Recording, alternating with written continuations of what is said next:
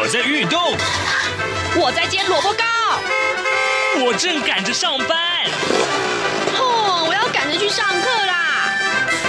这个时候，我们都在听夏志平制作主持的《早安台湾》。早安台湾带给你最热门的时事访谈，最感动的人物专访，最直接的民意表达。对，让我们一起收听《早安台湾》。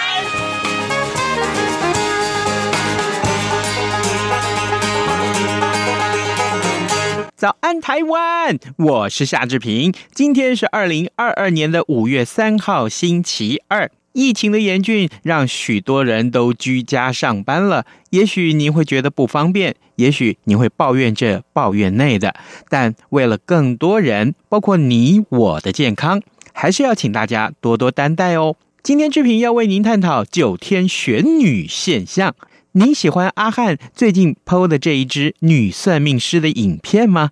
等一下，志平要为您专访中正大学犯罪及防治学系的。戴伸峰教授从这个新闻事件出发，看一看性别刻板印象这个可怕的现象。马上，请您收听今天的访谈单元。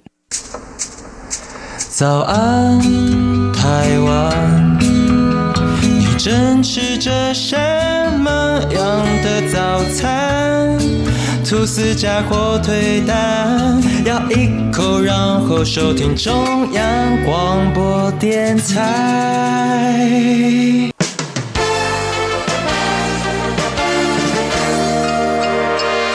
早安，笔记本。这里是中央广播电台台湾之音，您所收听的节目是《早安台湾》，我是夏志平。各位听众，最近呢，这个网红话题啊，非常的热门。呃，提起这四个字，也许您一定听说过“九天仙女下凡了八百英尺”。五百英尺降落，哎呦天哪！这个我不是，我不是阿汉哈，不是唯一指定姐妹哦。哎呦，今天我们邀请到九天仙女唯一指定老师。哦，对，我们志平哥唯一指定合作教授。哦，对对，来来来的迫不及待出生的这一位，就是我们今天的受访者，中正大学犯罪防治学系的戴生峰戴老师老。师，您早！哎，各位听众朋友，大家早！志平哥，你早！是是是，哇，真的是很不容易哈！这个在嘉义这样上来一趟，哈，对，真的还蛮远的呢。对呀、啊，所以真的要降落啊！哎，九天仙女这件事情，其实坦白讲，我们在私底下跟戴老师聊天的时候，嗯、我我是觉得他过去曾经扮演过这个呃越南的新移民，是啊，也扮演过一些其他的角色。是，嗯，其实。坦白讲，我那个时候就已经关注过他了。那这一次九天仙女认识，更是让他大红大紫。没错。可是我们从这个现象里面，其实可以理出一些我们需要注意的一些社会现象。于是乎，我特别要把戴老师找到节目里面来，跟大家一块儿分享他的观察。我好不好？就先请教戴老师啊，这样的一个网红的现象，我们可以梳理出怎么样的一些呃条理，然后告诉我们的听众，你该注意哪些呢？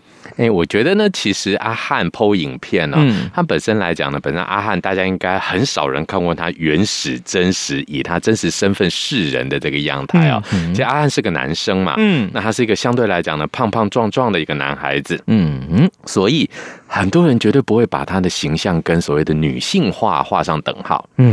啊，所以呢，大家总觉得说，哎，这就是一个看起来无害的邻家的大哥哥或小哥哥的这种感觉，嗯嗯，然后。其实呢，阿汉最红的影片，等于也就是他的起爆点，倒不是这次的九天玄女，嗯、应该这样讲了啊。他的这个系列叫做“算命阿姨”系列啊，其实已经拍了好几片。那前面几片的算命阿姨呢，很奇怪的，可能真的九天玄女没降落吧啊，所以呢，也就没有造成这么大的一个反馈。嗯，那其实阿汉早期的几个角色里面呢，反馈比较大的，应该是他第一个让大家注意到的，就是这个国三少女的这个啊，陈志豪的那一个呃。哦，一个很有趣的。那他以一个呢已经变声的沙哑的男性的声音，然后去假装这一种国中女生的一种，好像在那种面对自己喜欢的国小的男同学的那种有点逼切，又有一点沙哑，又有一点假的这一种女性的娇嗔感的这个声音。那在那部影片里面呢，其实动作啦各方面还没有女性化的感觉，因为那个时候阿汉是非常短的头发，而且晒得黑黑的，比较瘦一点，看起来有一点点阿兵哥的感觉，是，所以带来的是一个极端有趣的反差感。所以我其实注意到阿汉的第一部影片也是在于这个，哎，怎么一个这么男性化的人，他能有这么反差感的艺术表现？嗯，所以一开始我是站在一个非常非常具有嗯艺术期待的眼光，哎，因为我们都知道呢，其实反串这件事情呢，在各种的艺术表现里面是非常常见的。当然，哎，对，你就像台湾国宝杨丽花小姐，哎。她就是反串啊！对，杨丽花，我们还从来没见过她演女性的角色是什么感觉？是，好像从来没看过啊。是，那她的徒子徒孙们，李如林小姐啦，或者是这个陈雅兰小姐，对，那当然还有像是这个，当然不是她的徒子徒孙，另外像孙翠凤小姐啊，嗯，也都是女性，然后扮演男性角色，非常成功。还有叶青。啊，那也是对对对，当年这个一个台式一个华视嘛，我记得很清楚。对啊，所以呢，其实这一种性别上面的，我们叫做反串，一直是一个艺术上。哎，那各位听众朋友可能就会觉得，哎，对我们刚刚举的这些例子都是女转男，嗯哼，好像男转女一直想不太到，男转女。如果是综艺节目上，我头一个就想到董志成，对这个董月花，董月花又肥又香，对 董月花，或者是杨凡的杨婆婆，哎哎哎，对呀，对啊，他那也是。但是这个杨婆婆的反转，就其实因为婆婆的这个性别的性的形象上面来讲，就不用那么明显了哈。她强调的大概是这种相对来讲年纪比较大的无厘头感。是。那另外我们还能想象的，你有没有发现就很奇特的，当男转女、男反串女的过程的时候呢，通常都会是一个谐星才能办到的角色。哎，对耶，对，好像很少。大家印象中第一个想到的，其实真的最经典的，绝对不会是这两个角色啦，反而是艺术成就上最高的这个，我们首次拿到坎城影展金棕榈奖啊，这个张国荣先生是对。其实他反串的这个程蝶衣，在那部电影里面可以说是经典中之经经典啊。对对对。那但是问题就出现了，其实我们也会发现，在当时那部电影在爆红的状态之下的时候呢，也是有非常多的人质疑了张国荣先生。在演出这一个程蝶衣这个角色的时候，呃，程蝶衣这个角色的时候呢，到底是从男生揣摩女生，还是你已经是个女人去演女人？哦，哎，这个是个很有趣的心理状态，两个不同的层次问题。对对，那同样我们就会很有趣的发现一件事情：我们在看杨丽花歌仔戏的时候，都会觉得他是个男人演男人，是我们不太会觉得说，哦，杨丽花小姐跑来演嘉庆皇帝的这种女转男。不但如此。他的女粉丝们，他的粉丝都是女的，嗯，对。然后呢，冲着朝着他，呃，丢金戒指，对，丢金牌，还有什么丢结婚证书，什么听说都听过的，对对。所以其实很有趣的一个现象就是呢，当女性在反串男性角色的时候呢，人家很，我们这些观众们很快的就会融入这个角色里面，觉得他的扮演就是以男性角度出发，嗯。那但是男性在转女性角色的时候，就会陷入两难，也就是你。到底是男人假扮女人，还是你心里已经女人化了，变成女人？哎，这不公平吧？很不公平，对不对？哦。所以呢，其实很有趣的一个现象，我觉得今天可以从一个心理学上，当然这是我比较呃专长一点的一个学门呢、啊。哦。我们来探讨一个角色的一个概念，就是性别刻板印象的概念。嗯。什么叫做性别刻板印象呢？啊，性别刻板印象所讲的就是你要做一个符合你的生理性别的一个性别行为。嗯。那举个例子来讲好了哈，那我们比方说，我们就会有这。这种男生只能穿裤子裤装，嗯，女生呢裙装，这是女性的专业啊，女性的这个唯一的特权，男性不能穿裙装。所以各位应该都还记得哦，这个张国荣先生，我们都知道他是这个跨性别的艺术表现上非常有成就的一位艺术工作者。但是在他第一次穿上裙装以及高跟鞋，然后蓄着胡子。嗯，他有胡子，但是他却穿着裙装，在他的这个演唱会上表演歌曲的时候呢，隔天香港媒体竟然给他非常严酷的批评。其实当时张国荣先生已经具有非常崇高的艺术地位了，嗯，但是呢，港媒依然给予他说：“哎，这样会不会不伦不类？”或者就是说，你今天安和心眼，你以男人的身躯去穿上女性的服装，嗯，这个部分来讲，大家就觉得这个你跟。本上面有一种亵渎了男性的这种感觉，而这种概念就跟性别刻板印象很类似。怎么说呢？一般来讲，性别刻板印象在男性心中是一个非常强固的概念，也就是说，男儿有泪不轻弹啦，什么男儿膝下有黄金啦，类似这种男性的非得做不可的事情。而非常奇特的一个部分是什么呢？女性的性别刻板印象就相对弹性很多。嗯，哎，也就是说呢，女性对于自己的性别意识呢，其实它是充满着包容，充满着弹性。女性可以容忍，也可以接受自己或者是别人她的性别外显行为呢，是比较多元的。啊，举个例子来讲，我们也常发现呢，女性对于这些相对比较性少数者，像是同性恋者，是都会有比较宽容的表现，而男性对于同性恋者的这一种我们叫做苛责的现象呢，是比较常见的。那另外有一种病啊，最近已经被列入了这个我们叫做精神疾病诊断手册里面的疾病了，它叫恐同症，恐惧同性恋。这个其实是一个很讽刺的一件事情啊。同性恋呢，早期被视为是精神疾病。嗯。那大概在一九八零九零年代的时候呢，我们因为人权的改变的关系呢，所以呢把它去病化了，也就是同性恋再也不是病了。是。那时间呢，在经过三十年、四十年的演变，现在同性恋不止不是病，你害怕同性恋反而是病啊，因为人家就在那儿嘛，你怕他干什么呢？反而变成一种疾病啊。所以呢，其实就会发现呢，随着这一些时代的演进，性别意识在变化，但是男性的性别刻板印象，我这次觉得阿汉事件让我觉得比较难过。我跟压抑的是，是阿汉还是受到了攻击，阿汉还是受到了攻击，是嗯，有有非常严峻吗？或者说是，与其说严峻，不是，也就是说，在他这个九天玄女的这样的一个图像之后，这个爆红之后，当然有人也是有眼红的可能啦啊。那但是呢，在爆红之后，我们会发现整理出来大概有接近十分之一左右的负面留言呢，嗯，它是属于什么呢？呃，属于这一种，你为什么以一个男人要去故意？把一个女性的形象演成这样，嗯，那所谓的女性形象演成这样，这个就是一个刻板印象的操作。对对，请问男性？反串女性到底要反串成怎样？嗯，所以呢，其实很重要的一个逻辑就回到这里了。到底男人在要像女人的过程中呢，到底是以男体去揣摩女心，还是你要整个就变成女心去揣摩女心这样的一个角色的改变？太好了，这是一个非常非常值得观察的现象啊！各位听众，今天早上志平为您访问到中正大学犯罪防治学系的戴申峰教授，我们请戴老师从。心理学的角度出发，我们看看最近爆红的九天玄女啊，呃，这个呃，她降落到台湾之后啊，到这个中华路二段哈五十五号。但是事实上，阿汉 PO 影片啊，这位阿汉先生，他其实受到了一些呃这个指责啊，他也会告诉有人就会质疑说，你干嘛要扮演女生？是你就是个男生啊，没错。可是事实上啊，在一开始的时候，老师也。点出了，那为什么很多的戏剧表演里面，我们看到女生可以扮演男生，而且扮演的这么的成功，那形象都是正当的？没错，梁山伯。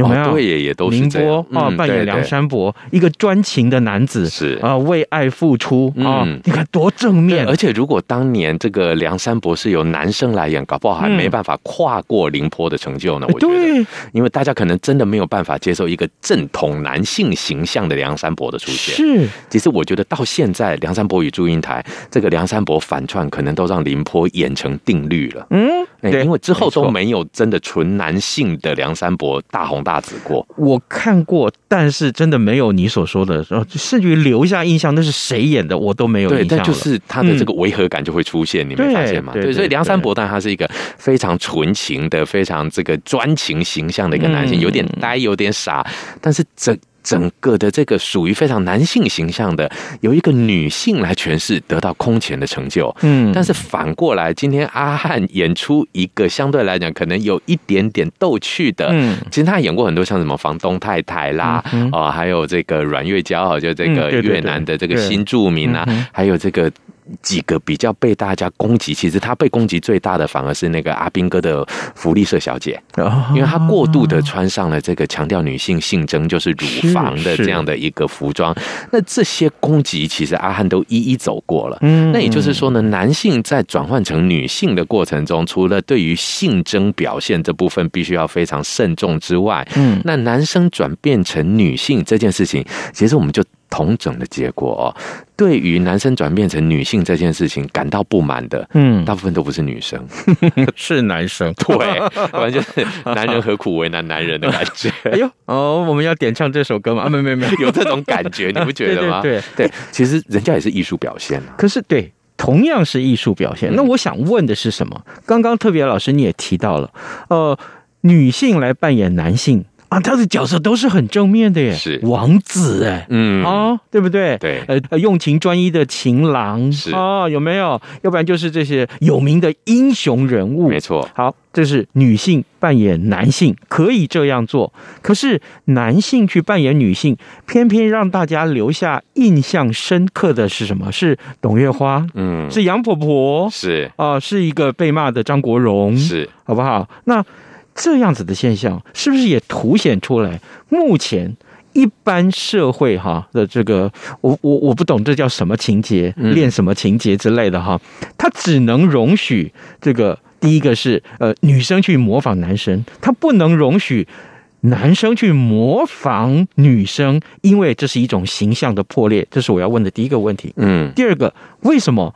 男生模仿女生，只能模仿这种呃谐星，嗯。啊，杨婆婆跟跟这董月花，你总是总是这从头到尾都在搞笑，对，要么就是大家知道哦，我知道你正在模仿啦，嗯、所以我等着你闹笑话，是。那是一种贬低女性的想法吗？我我这样看法是正确的吗？其实第一个角度，我们就先提到，就是说呢，为什么女性转男性的时候，她的角色是偏向正面的；男性、女性的时候，就偏向是相对来讲比较是有一点善笑式的这样的一个模仿的方式哈。这其实有一个很重要的一个观点呢，也就是说呢，在一个呃近代的这个文化主流的思维里面呢，这个男尊女卑的这个错误思维，到现在还是继续保存着的一个负面。面影响啊，所以呢，我们会觉得这么想，怎么说呢？给你女性里面的杰出女性来模仿男生，那想必不能把男生的形象做坏啊。也就是说呢，女生能够进来模仿男生，各位应该都知道，日本有一个很有名的宝冢剧团。嗯，宝冢剧团里面呢，这个 top star 就是最红的，比方天海佑希啊，这个大家都知道很红的这个日本的这个呃，他的连续剧女主角，她本来就是男。角，也就是在宝种里面的男性，那这种男角呢，他的地位跟薪水跟他的后面的粉丝团呢，远高于女角，所以这个逻辑是什么东西呢？也就是男尊女卑的一个很奇特的错误思维，就是女性的精英才有本事模仿男性，所以当你要模仿男性的时候，我们这些男人会放什么东西给女性模仿呢？当然是精英男性喽。哦，也就是说呢，其实这换个角度来讲，是男性造成的一个现象。也就是说呢，我们今天能不能够容许一个非常精英的女性来去模仿失败的男性？男人没办法接受，对，男人没办法接受。嗯啊，所以你就会发现呢，真的很奇特的，也就是什么东西，很多的这些负面形象的男性哈，真的不太有人能够模仿的很好。唯一一个很奇特的是谁呢？林青霞的《东方不败》。哦，只是东方不败之后竟然自宫成为女性，所以让所有的男性就因为他自宫了，他不是男人了。哦，对，所以这是一个很吊诡的现象。东方不败为什么那么成功？因为他必先自宫。对，而他真的自宫了以后呢，当他转成女性的感觉以后呢，男影迷也买单了。我买的是林青霞的单，女影迷买单买的是东方不败的单。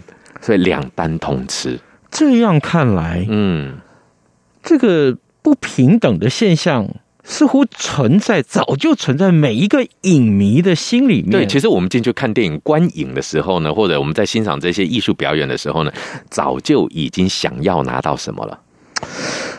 哇，哦，原来可以这样看哦。对，所以其实，在角色界定上面的时候呢，真的坦白讲，我前阵子还看过一个更有趣的分析，叫做“历代的东方不败”。其实呢，整体上面在整个的这个中华影剧史上面，大概有十个角色演过东方不败，唯一最成功的就是林青霞小姐。为什么？因为她不男不女，而且她最成功的地方在有女最后男转女。哦，对，这一个转折，而且全部演给。观众看，那这是最符合观众的胃口的，也就是刻板印象完全切中了我们要的东西。对，那男演女为什么一定要往下演呢？嗯，因为对于刻板印象里面男性觉得男尊的地位，为什么要去演一个我觉得卑下的性别角色呢？嗯，所以呢，要往下演，这时候很有趣的现象就出现了。男转女的时候，不止刚刚我们呃志平哥你提到的谐星的角色，嗯、你有没有发现，不管杨婆婆还是董月花，一定都会经过一个很奇特的桥段，这个桥段叫做被欺负。哦，对，董月花一定会跌倒，哦，假发被扯掉，嗯，杨婆婆也一定会跌倒，或者是呢，她的那个什么什么假牙掉下来，一定都有这个桥段，也就是一定都要吃亏，而且要扮丑，对。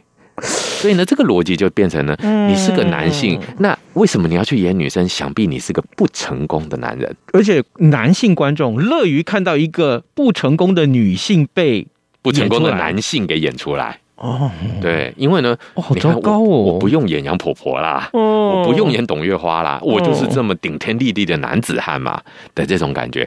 所以换个角度，很奇特的一个地方在哪里？我也记得小时候，我跟着家人一起看杨婆婆或者看董月花，我爸爸都不看的，哦，他觉得这个不成体统。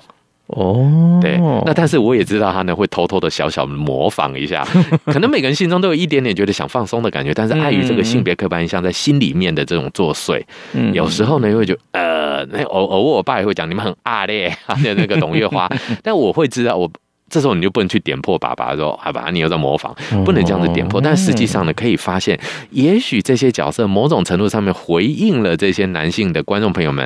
哎，其实这种模仿蛮有趣的，所以其实阿汉的这个影片又回到了这个逻辑来讲，对于男生其实有不少男生也蛮爱看的，嗯嗯嗯、也喜欢去模仿他。尤其在现在我们不不管是七十八号法的通过，还是这个性别教育法，因为执行之后呢，我们的性别平穷观念越来越落实，嗯，所以呢，这个观念慢慢在改变中。那我们也比较高兴的发现，就是说现在的年轻朋友们在看到这些性别议题的时候，相对来讲是比较持平中立，嗯，但是这次阿。阿汉的成功搭配着十分之一左右的对于性别角色印象的批评，我心里头还是觉得有一点点的难过。嗯，也就是说呢，其实还是要慢慢的带给大家，我们应该从艺术的创作的以及呢这样的一个角色是否被活灵活现的表现出来，嗯嗯，这个角度来去探讨。我们千万不要落入像早期金马奖曾经有讲，到底要颁给凌波小姐最佳女主角还是男主角还是演员奖嘛？对，据说那年有个最佳演员奖，结果他是一个最佳。特别奖，对，干脆什么都没有，不知道该怎么办了哈。可见那个时候的社会恐怕还不敢去直接面对所谓的这个父性的这个角色啊，对对，女性的角色该怎么样去正常化的一些话。当年对于反串，大概是真的是完全没有办法想象，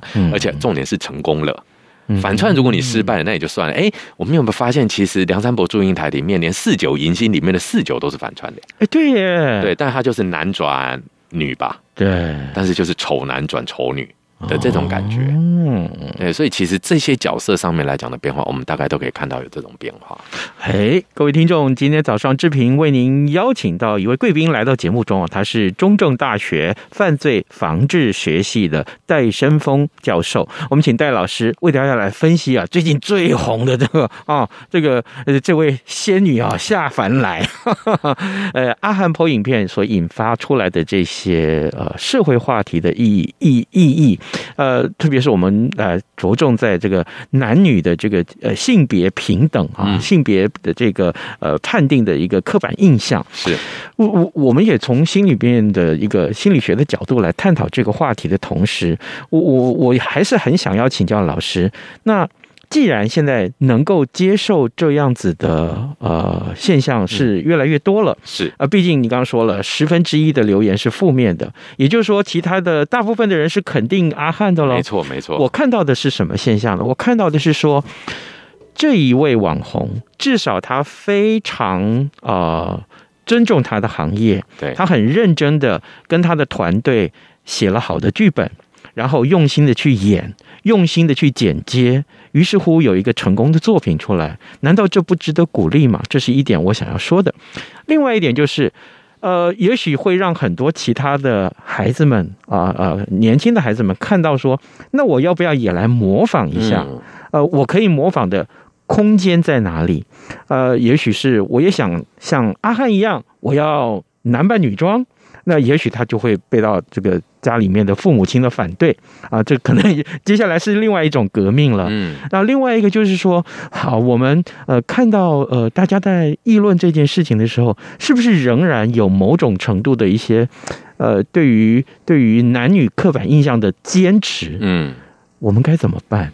好，我觉得从第一个角度来看呢，的确，我认为这是一个很成功的艺术作品。嗯，它整部影片呢，充满了完全跳脱你的期待的这种无厘头思维啊。对，从一开始呢，今天一个算命仙，但是他第一件事情却是做指甲彩绘，也就是他早就已经放弃他的算命专业了。原来你来来找我就，所以第一个就让人家觉得哦，原来是一个。不专业的算命仙，因为没钱了，这也只好连指甲彩绘都做。但是后来他又搬出了看起来好像很有道理的那一套说辞出来啊，所以呢，他从一个很严肃的角色，却演出一个非常底层的诙谐跟心酸，才那么有趣。在现在这种疫情奇闷之无比的情况之下呢，这种非常冷调的笑话，其实是最有笑点的啊。所以整个的爆炸其实跟疫情有很大的关系。是，如果他在疫情前放的这段影片，我相信。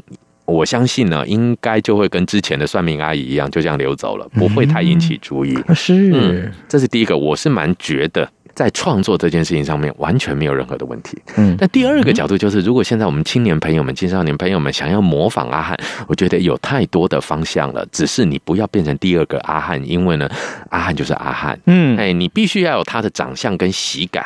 嗯啊，你也必须要有他的这个背后坚强的团队 啊。那所以呢，其实阿汉到目前来讲，已经是这个团队对这个团队被推出来的脸面了啊。嗯，嘿，所以他已经不是当初的这个自己拿着手机拍个好玩、陈自豪这样的一个状况了啊。所以呢，从这个角度来讲，我们会觉得各位呃朋友们，我们去思考的反而应该是不是男变女、女变男的这一种感觉，而是你自己适合什么。嗯，就像这边我也觉得很重要的，可以跟各位听众朋友们分享，就是，哎，其实戴老师在呃讲台上面，在这个课堂上面呢，上课是理所当然的。但是你也许三四年前一个发想，有人邀请我，哎，要不要把你的这些声音的素材，成为一种类似像是播客这样的一个状况？哎，那我们录制了播客以后呢，现在也有听众群了啊。对，所以我就觉得呢，也许大家来换一个角度来去思考，我觉得这个重点就出现了，你的节目必须是要有创意及内涵的，是啊，所以呢，当你的节目是有创意、有内涵呢，同时又能够带给别人一点什么想法的时候，他的成功只剩下时间的问题了。嗯，好，这个诚如戴老师所说啊，创意内涵才是重点，没错。另外呢，当然，如果可以在娱乐之余啊，还能够带给很多的乐听大众一些醒思，那真是再好不过了啊。是的，这个让我们今天呃，这个所谓的九天现象。我 我真的觉得啊，让让我觉得说，接下来可能会出现什么，就是那个那个小鸟挂有没有啊？对对，什么 小鸟都出来了，米挂、米挂什么都出来了。好，我们非常期待。不过真的很谢谢戴老师跟我们的分享，还是要提醒大家啊，这个呃男女的性别的这个刻板印象啊，其实存在在我们生活的周遭，是怎么样去打破它呢？也许我们可以从这个事件开始做一些醒思。没有错，非常谢谢戴老师跟我们的分享，谢谢谢谢。儿子啊，等一下陪我去一趟邮局。妈，你去邮局要干嘛？去领钱转账。哦，不用这么麻烦啦，转账不需要临柜哦。嗯，这怎么可能？不去怎么提钱啊？行动邮局 App 通通都能搞定啊！新一代行动邮局 App 支援扫码收付、无卡提款、转账、线上缴费，少了携带现金的危险，也没有付错钱、找错钱的问题哦。哇，这听起来还不错哎。是啊，有了它，线上转账、缴费省时又方便，你就不用再去领钱缴费那么麻烦了。哦，对了，如果你要去邮局，据点预约功能还能够帮你排队先抽号码牌哦。哎呀，真的很方便哎。那我们现在就去邮局办理申请。哎呦，不用啦，用金融卡搭配读卡机就能够在家申请喽。现在我们就上邮局的官网查查吧。以上广告由中华邮政提供。早安，台湾，你正吃着什么样的早餐？吐司加火腿蛋，咬一口，然后收听中央广播电台。各位听众，以上就是今天的早安台湾，谢谢您的收听。再次提醒您，随时锁定中央广播电台的各节新闻，或者是呢，也邀请您为早安台湾的脸书粉丝页面按个赞。今天谢谢您的收听，咱们明天再会喽。早安，你好，欢迎光临，今天吃汉堡或。